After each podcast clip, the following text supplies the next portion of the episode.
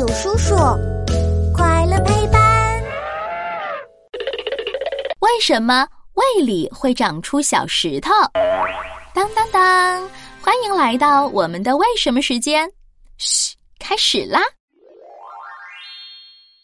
哇，妈妈买了我最爱吃的柿子，嘿嘿嘿，正好肚子饿了，我来尝尝柿子甜不甜。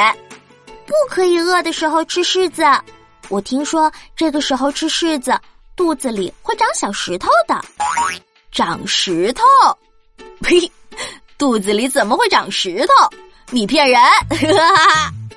哼，这是真的哦。不过胃里长出来的可不是硬邦邦的石头，而是看起来特别像石头的胃结石。啊，这也太吓人了吧！为什么吃柿子会长胃结石啊？因为在柿子里有一种叫鞣质的东西。当我们空着肚子吃下柿子时，嗯呐，那柿子真好吃。鞣质这个坏家伙进入到我们的胃里以后，在胃酸的作用下，鞣质可能会凝结成小块儿。这个小块儿还会和胃里的食物碎渣粘在一起呢。慢慢的，鞣质越变越大，最后变得像圆溜溜的小石头那样，这就是我们常说的胃结石了。